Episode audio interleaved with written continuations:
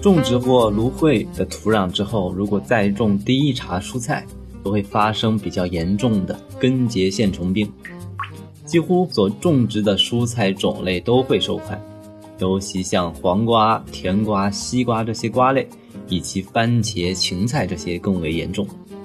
根结线虫发病的病株率啊，达到了百分之百。虽然说芦荟能够诱发根结线虫，但是它本身并不显出相关受害的症状。芦荟的根部啊，根本都看不到根结。有菜友可能还听说过，在同一块地方，黄连啊种完六十年之内都不能再种，三七种完二十年内也不能再种，西瓜种完三年内不能再种。那么为什么呢？重茬就是连作，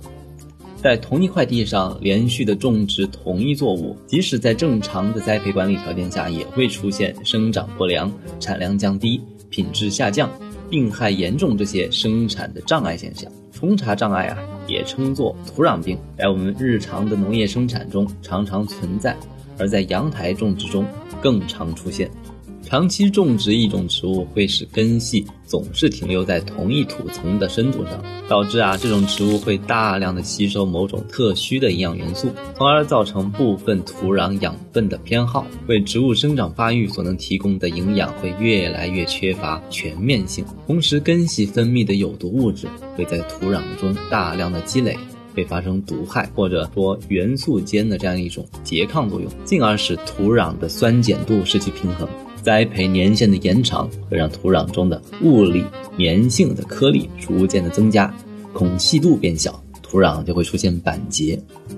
这样就造成了土壤通气透水的性能变差，土壤的吸收性能也会降低。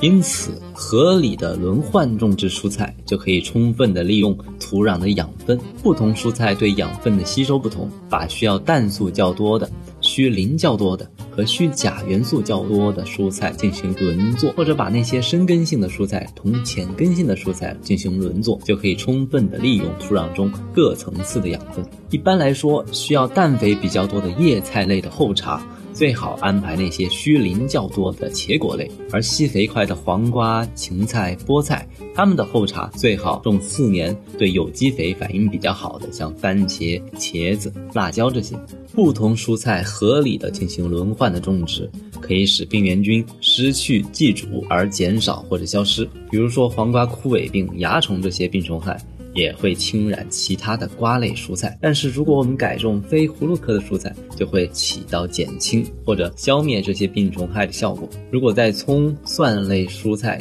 采收后啊，种大白菜，反而可以明显的减轻大白菜的软腐病的发病的程度。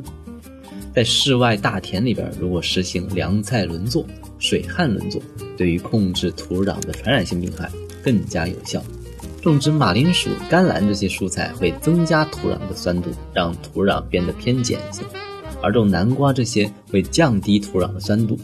所以，用对酸度敏感的葱类作为南瓜的后茬，可以获得高产。种豆科的蔬菜可以增加土壤中有机质的含量，提高土壤的肥力。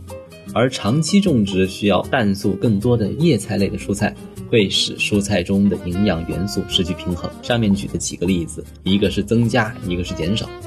所以我们可以把生长期长的、生长期短的，把那些需肥多的和需肥少的进行合理的搭配种植。另外，一些生长迅速或者栽培密度比较大、生育期很长、叶片对地面的覆盖度比较大的蔬菜。像瓜类、甘蓝、豆类、马铃薯这些会对杂草有明显的抑制作用，而种胡萝卜、芹菜这些发苗慢、叶小的蔬菜时，杂草比较容易滋生，可以将这些菜轮换种植，可以明显的减轻杂草带来的危害。葱蒜类也忌连作，大蒜对于土豆的晚疫病有抑制作用，洋葱的临近分泌物能杀死土豆晚疫病的分生孢子。当然，这样的例子还有很多，因此啊，即使是在室内的阳台种植，我们也可以研究一下茶口的布局，注意植物间的相互影响，可以趋利避害，竞技连坐，保证呃蔬菜存活的同时，还可以达到增产的效果。一起来试试吧。那么这期节目就到这里，如果关于本期节目有什么疑问和想法，可以在易在乐问答小程序中给我们留言。奇哥频道已经在阳台种菜公众号、苹果 Podcast 以及喜马拉雅上线，欢迎大家选择自己喜欢的方式来收听。我是奇哥，我们下期见，拜拜。